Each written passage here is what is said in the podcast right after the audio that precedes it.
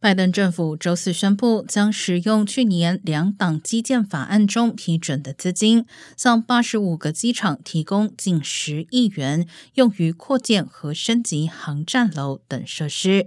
FAA 表示，全美五百三十二个机场提交了六百五十八个项目的申请，如果全部获得批准，总额将超过一百四十亿元。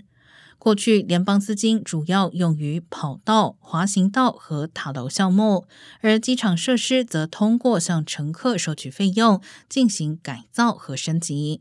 乘客每趟购买机票都会支付最多四点五元的设施费用。